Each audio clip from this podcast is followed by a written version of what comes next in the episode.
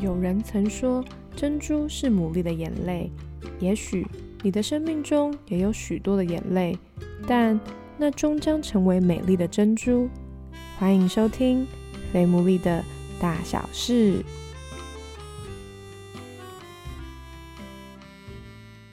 Hello，大家好，欢迎大家收听我们最新一集的《肥牡蛎的大小事》。很开心呢，就是上一集我们有跟大家分享说，我们在九月二十七号有一个非常画家的活动。我刚刚上一秒才去看我们的目前的报名，就是我们快要突破一百人了，所以感谢大家的参与。那我们依然呢，就是还是可以开放报名，希望大家可以。继续关注我们，我们未来还会有最新的消息要来跟大家公布。刚刚才说完，就是我们今天立刻就有个新消息要公布，那就是呢，研发出一个超级好玩的桌游。等一下再讲那个细节。所以我今天呢有特别邀请，也就是我的同事 要来上我们今天的 podcast。我对他的印象就是他是一个非常幽默、好笑、好相处，然后但是同时你跟他聊天的时候，你会觉得。天啊，他怎么可以这么有见解跟智慧？我相信他今天的分享也可以祝福到每一个听到的人。那我先一开始就请他来自我介绍一下喽。嗯，Hello，大家好，我是 Sarah 的同事，我叫燕。然后上课的时候，我的学名叫做燕燕安老师哈，就是大家都叫燕。艺名来，艺名叫燕燕安。以前做过社工哦，将近有十年的时间。那现在是在做家庭教育的推广。你当初为什么会想要？读社工啊，然后而且不止读，还就真的就走了十年。我觉得通常会去当社工的人，不是非常有爱心，就是呢自己很需要被帮助。我自己是我觉得，呃，好像在家庭里面觉得有一些需要被帮助或再重新被理解的地方，所以我就去念的社工。你那时候是服务的对象是哪一种类型的？主要是服务那个身心障碍的。家庭哈，包含早疗，就是嗯学学龄前的儿童跟大人，好身心障碍的成人，十年期间贡献几乎就是你的青春哎。对啊，在那过程，我觉得除了帮助别人，我觉得我自己也在那个十年过程疗愈了自己很多的部分，就是自己也开始在重新恢复或者是康复我自己可能以前原生家庭的经验。后来会念家庭教育，也是觉得哇，我一直在当社工一。直在下游救不完，可不可以 往前走一步，让这些家庭不要一直到最后需要被拯救的时候才碰到他们？再往前一点，在他们还没遇到困难的时候，先学会一些能力，或者是先帮助他们有机会可以重新去面对自己的问题。就我所知，不论是像社工或者一些助人型的工作，基本上就是上班时间也都是在助人，然后下班时间通常也都会很容易。会花时间去处理个案啊等等之类的。你那时候感情状态怎么样？感情状态哦，嗯，我那时候其实是有男朋友的，不过我觉得最辛苦的地方就是没有办法分开。就是我记得那时候我们在吵架的时候，我就会开始说：“来，你说说看。”就开始出现助人技巧。然后那个 我那男朋友就说：“你不要用这个招对我，我知道你在干嘛。”然后就是 OK，对，会很难分割。非常难，非常难。所以，因为我觉得我那时候还没有机会真正的认识到我自己需要什么，所以太累了。就是我上班很累，然后下班又在换一个角色，在面对我的个案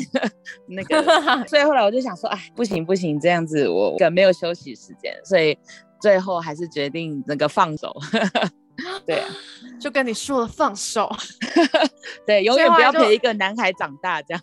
忘了说，就是那个燕。非常多的金句，大家可以 准备好笔记本，可以 准备记录下来，他今天会蹦出什么金句。那所以好，那我们就切到今天一开始想要问的嘛，就是你也呃有在忙碌的时候，然后也有感情的状态，那后来各种因素就有现在目前是单身，因为我。自己的想象就是你的工作形态，或者是我对你的认识，就是你感觉是一个会时间排得很满的人。在过去这段时间，你单身的心境的转折，我觉得我原本不是一个很能够面对自己单身的一个状态，所以我以前确实是一个会把自己排得非常非常满的人。每一个假日就是可能早上、中午、晚上各一个行程，然后非常非常的忙碌。可是我觉得那个状态其实不是真的享受那个忙碌，而是我觉得我是怕孤单，跟害怕自己不被需要。哦，所以我那时候排好多的行程。可是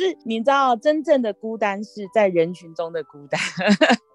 不是一个你一个人的一个人的孤单，其实如果你可以享受，那是很快乐。可是你真的在一群人当中，你觉得没有人了解你，然后甚至是那些狂欢后的回家，面对整个屋子的寂静，会觉得哇，好像是。这个世界上真的是没有人懂你的那种孤单，我觉得是很难去面对的。我想问一下，因为呃，我觉得你蛮特别，是跟我过去访问的人的处境不太一样。因为过去比较多是他会需要强迫自己去社交的，怎样来讲？可是你反而是需要强迫自己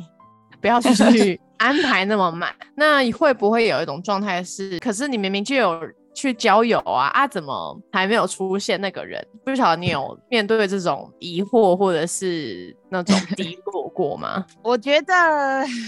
心境上面的转变其实蛮重要的，就是应该就是接着说，其实那个孤单后面，我有一阵子忽然变得非常的失落，我觉得全世界都没有人懂我的那个状况下，我就忽然掉到一个蛮深的谷底，开始拒绝跟任何的人社交，就是我可能下班以后就把自己整个封闭在一个状态，不想跟任何人互动的状态，就是说的讯息。都不回，然后那个状态我持续了大概有两三个月之久，就是我发现好像 快要掉入一个深渊的时候，我接受到了，就是有一个很久很久很久没有联络的朋友忽然找我，他就说他忽然被感动要跟我联络，我甚至刚被他联络的时候，我想说你是谁，就是我不认得他，但是他说他忽然被感动要来关心我，然后呢，我说我没事，这样我就还是很逞强嘛，他就说我被感动要告诉你说，就是不管。你怎么样？我依然值得被爱。我那个那个状态，我好像就崩溃了。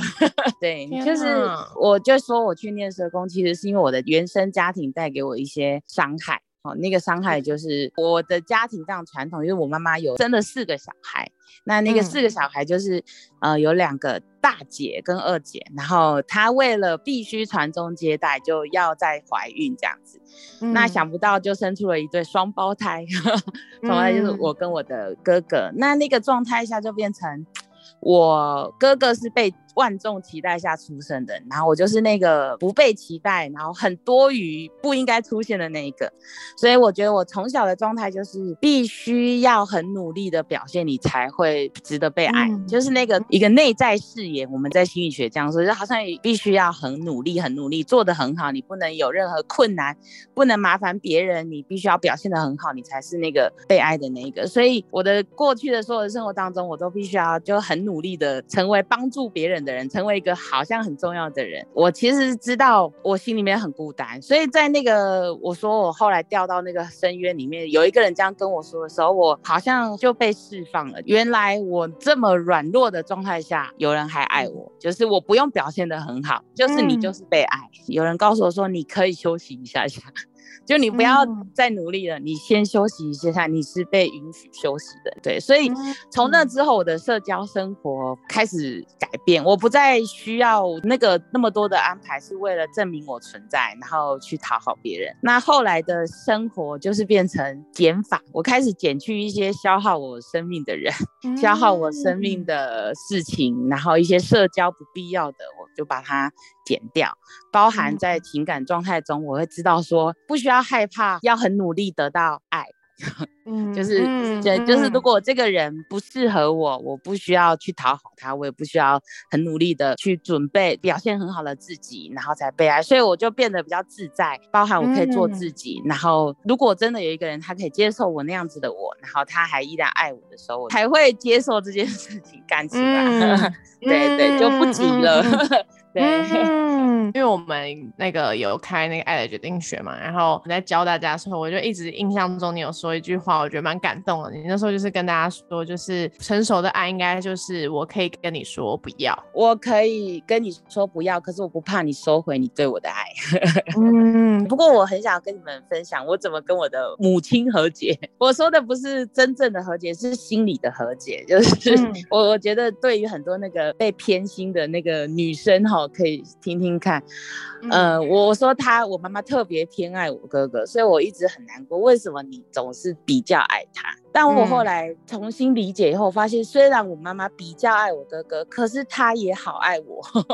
就是我还是也会很被爱啊，并不因为她很比较爱我哥哥，她就不爱我。妈妈依然是她对我的爱是，甚至也是超过很多一般家庭的爱了。那我妈妈也爱我就够了，我不需要去跟别人比说谁比较被爱。从这件事情开始跟我的过去原生家庭和解，包含那个以前受伤的女孩，然后 去和解，说对对，你就是这这样子，你就很值得被爱，不不是因为你的性别，或者不是因为你的表现。刚刚其实燕你有提到说，那个你其实也在这个过程中一直有在面对从小一直在你心里面的那个内在誓言。那我刚刚突然想到，就是因为你说那个是心理学的专业的角度嘛，那。我很好奇，那以心理学的角度，通常会怎么样帮助一个人面对自己的内在誓言呢？嗯，考试，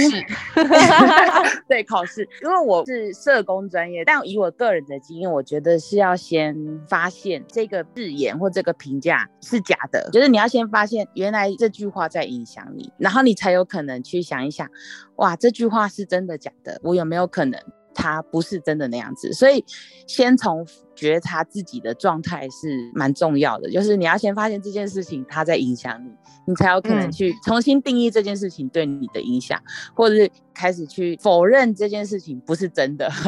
对。嗯，OK，那你在就是重建，应该可以用重建这两个字吗？是自己的这个，不论是信念啊等等之类，那个那段过程，你是用什么样的方式帮助你自己，可以真的就是知道说，哦，那不是真的。我觉得有同伴的帮助真的蛮重要的。我我说我其实很害怕我自己表现不好，或者是给人家找麻烦，人家就不爱我了。那在那个过程，我记得有一件事非常大的让我觉醒过来，就是我曾经在念研。研究所的时候，我记得我那时候领了三万块的现金，我要去缴学费。可是，在骑到要去学校的路上，我的包包就不见了，掉了。然后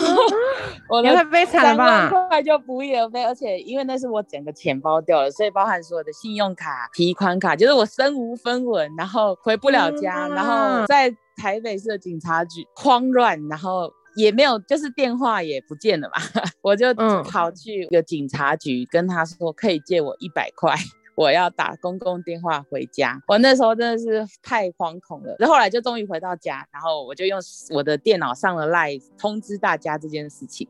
然后那时候我就小组姐妹就连夜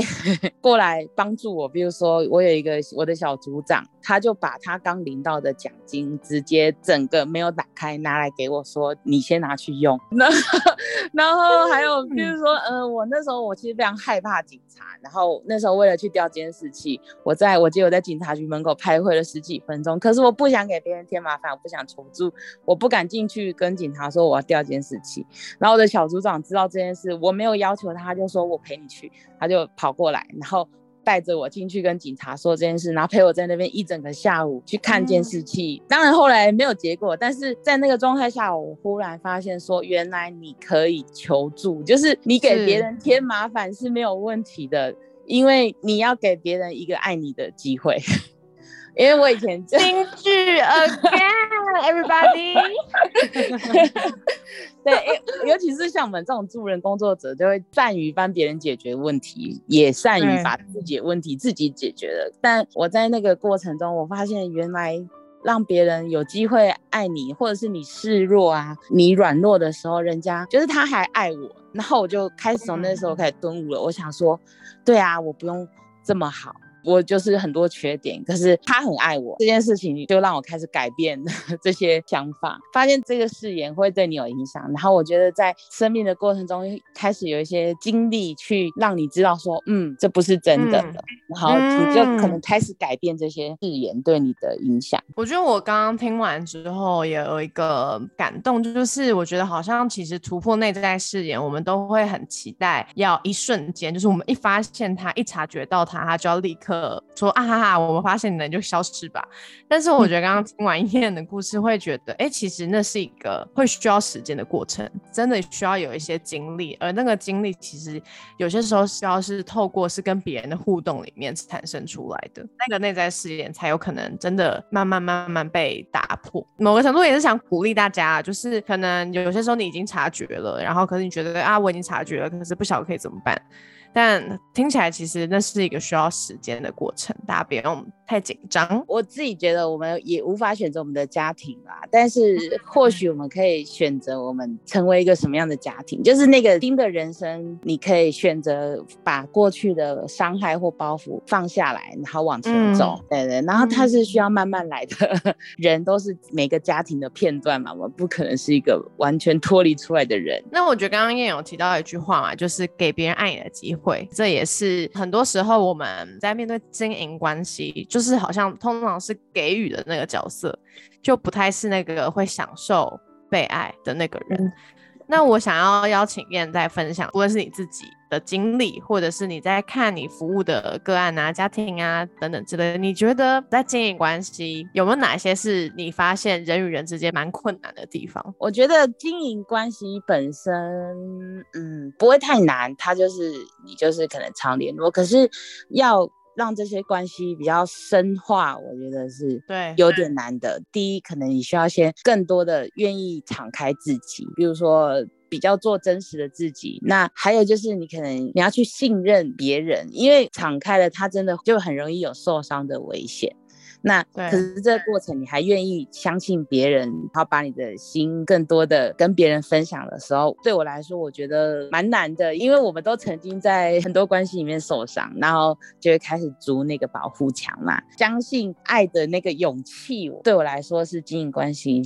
是比较难的，就是让我们可以更深化的那个过程吧。假设今天就有一个人，他就是跑来找你，就是跟你说他就是发现自己很难信任人，那你会给？给他什么样的建议啊？我觉得，我觉得今天好像一直在考试，因为我今天面对一个专业的人，我就觉得我好想要问一些专业人士才可以提供的答案哦。我自己的方法啦，那就算真的被伤害了，又怎样呢？最坏的结果就是，哎呀，他不跟你做朋友了，或他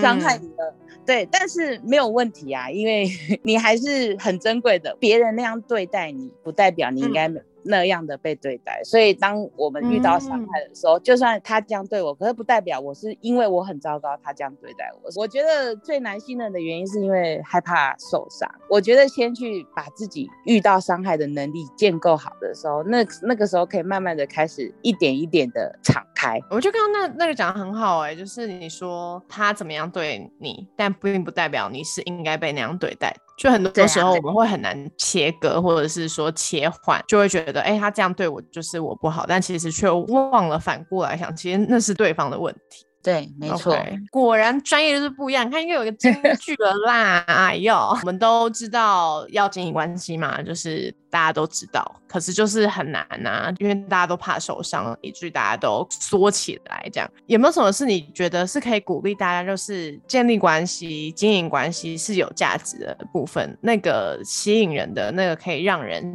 渴望想要去经营的那个部分是什么？对我来说，我觉得当有一个人在你快乐的时候是真心的为你快乐，然后在你难过或悲伤的时候，他是真心的会陪你，甚至是跟你一起难过哀伤的时候，我觉得那是一个很幸福的感觉，那是非常有价值的。就是不是因为我需要你或什么，而是我有一个人永远跟我站在一起，那个。无条件的爱跟彼此之间互相扶持的那个幸福感吧，会让我们在生活中就不管遇到什么困难，你心里面会有一股力量，嗯，帮助你往前走。其实哈佛有一个做了七十年的研究，他这个七十年他就问了一个问题，叫做幸福从何而来？然后他就从把一群哈佛的学生从他们在念哈佛到他们毕业。然后老了，然后甚至他们小孩生出来以后，他们去研究说，那些到老年依然还幸福的人，他们到底是为什么还那么幸福？然后研究发现说，那些依然幸福的人，不是因为他非常有成就，不是因为他很有钱，而是因为他老了，依然有一个人可以依靠。然后他依然有好的关系，那个部分是让他到老年他还依然幸福，而且那个甚至可以减缓他身体疼痛带来的痛苦，然后可以减轻他疾病对他带来的影响。所以他就说，我们人穷尽一生都在追求成就、追求财富，可是你到老年以后，你真正需要的幸福是需要靠你平常日积月累与人跟人建立那个可以互相依赖的关系，可以有深度连接的关系，那会帮助你的人生更加的幸福。这样你自己有没有一个是你在经营关系当中让你感到很幸福的经历？对我来说是我的家人吧。其实我是说我我年轻的时候，特别是跟我的母亲的关系，其实是非常的紧绷的。可是当我长大以后，我开始试着跟我他们和解的时候，然后我也学习用我所学的去跟他经营关系的时候，我发现那个状况改变了非常的多，包含说像前一阵子我的父亲跌倒，或者是我的母亲也跌。倒那在那过程中，嗯，我的家人他们其实是非常依赖我、依靠我的，就是他们就会说，哎，会来跟打电话跟我讨论说，哎，怎么办？或者是他们遇到困难的时候会找我，所以成为他们的依靠。这件事情让我觉得很幸福。然后包含我后来当我遇到很多困难的时候，我知道我有一个最后的靠山，就是我的。家人，我可以打电话告诉他们任何的困难、任何的需要，然后他们不会去责怪我，他们只会说：“我妈妈曾经跟我说，如果你真的很累，你就回家，哦，妈妈养你。”这个是非常难的，你们可以想象以前我跟我妈是剑拔弩张的结果。她给我的叮咛是：你不要太累，哈，不要太努力，你很棒，妈妈为你骄傲。就是这件事情在我们以前是完全不可能发生的，所以不管怎么样，有一个依靠这件事情让我非常的幸福。因为我觉得那个幸福感，就是从刚刚一开始节目有提嘛，就是燕他有研发出了一个一款桌游，而且呢，这款桌游是还荣获了今年的一个桌游类的游戏的金奖。Oh my god，真的太厉害了！我们先来介绍下这款桌游好了。这款桌游的名字叫做《种田人家》，哦，田是甜蜜的甜。因为其实有很多方法嘛，你第一个是你怎么会想要用桌游，然后再来是这个游戏的规则你是怎么样想出来的？这个游戏其实它是真的是从我的刚刚讲的这些经历而来，我就发现说哇，原来你更多的愿意分享自己，然后愿意袒露自己的时候，其实你可以更快乐，甚至你的关系更和谐。所以这个桌游的发想其实是从人跟人之间都是一块一块的田地，那我们都不一样，可是这这些中间的田地，如果我们愿意种下一些甜蜜。或者是爱，或者是正向的种子的的时候，我们愿意刻意的去灌溉它、经营它。就会希望它长出的是甜蜜的果实，所以那个种田人家名字是这样来的。那我就觉得说，我们每我们每天在跟大家讲说，哎，你要表达爱什么的，那个好像很难，所以我就希望透过游戏的方式，就是你在玩的过程，你就真的实际去体验到什么样叫做表达爱的方式。这里面出现了三种关系经营的方式，一个叫做呃自我的分享跟揭露，就是你愿意开。针对某一些，呃，我以前没想过或没讲过的问题开始分享，然后第二个是一个爱的行动，就是我。不要只有说而已，就像我的那个小组长一样，你可以，你要实际上去在他的需要上为他展现那个爱的行动。那第三个就是最重要的，就是我们的关系中一定要有快乐的回忆。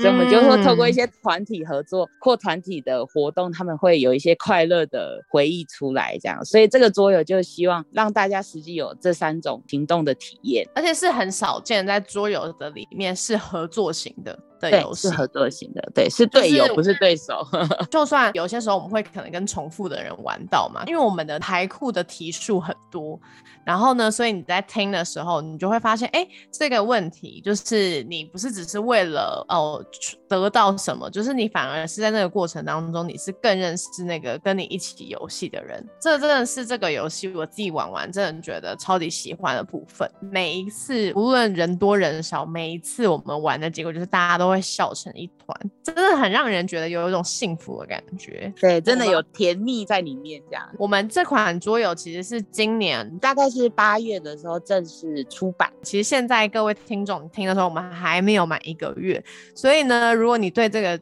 桌游很有兴趣的话，要要买要快，因为我们这个桌游，我们现在当我们一公布出来，就如同我们那个非常画家那个活动报名，我刚刚看了一眼，我们现在已经突破一百人了，哇！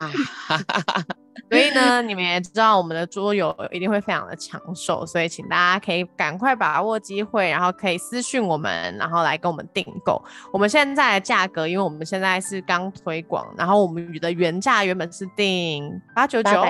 对对对，八九九。嗯，那我们现在有特价是六九九，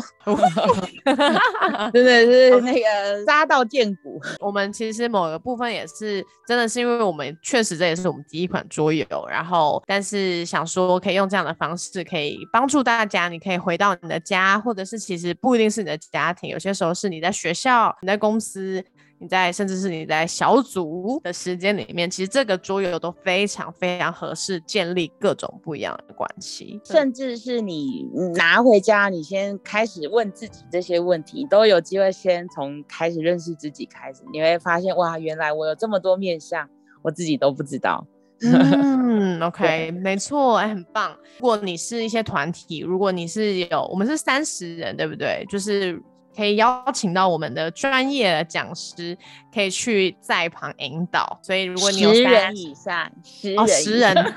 我太严格了，对不起。十人以上，我十个人，十个人，然后十人以上，然后呢，就是你邀请我们，可以私讯我们肥母力，我们会安排时间，我们可以实际有专员去现场引导你们怎么玩，亲自陪伴你们，这样。OK，那我们其实这一款桌游，我们有这次会做一个抽奖嘛？那我们就抽奖方式就会放在我们的 IG 上面，所以大家可以密切锁定一下喽。好哦，希望大家都可以种田人家甜甜好时光。耶，很开心燕今天跟我们的分享真的是京剧连环爆，是不是跟跟我一开始预告跟大家的一样呢？然后我刚刚突然发现，就是大家听这集的时候，其实我们那个非常画家报。也还没截止，所以呢，你还有一个礼拜的时间。大家，如果你对这个活动很有兴趣，我们其实基本上是线上啦，所以你只要有网络的地方，就算你是在海外，我们目前其实有香港跟马来西亚的朋友都有报名。所以，无论你在哪里，只要你有网络，然后准备一支笔、一张纸，你都可以来参与这次非常画家的体验哦。非常好玩哦，没错，那我们就谢谢我们的专业的讲师 耶，跟我们分享，谢谢大家。对，然后我们也非常期待，就是你们可以真的邀约我们，我们就真的可以把我们的桌游带去给你们体验。那如果要订购的话，记得私信我们 F A T M O O L E E，我们会把相关的一些链接也再给大家。大家，我们下一次再见，拜拜，拜拜。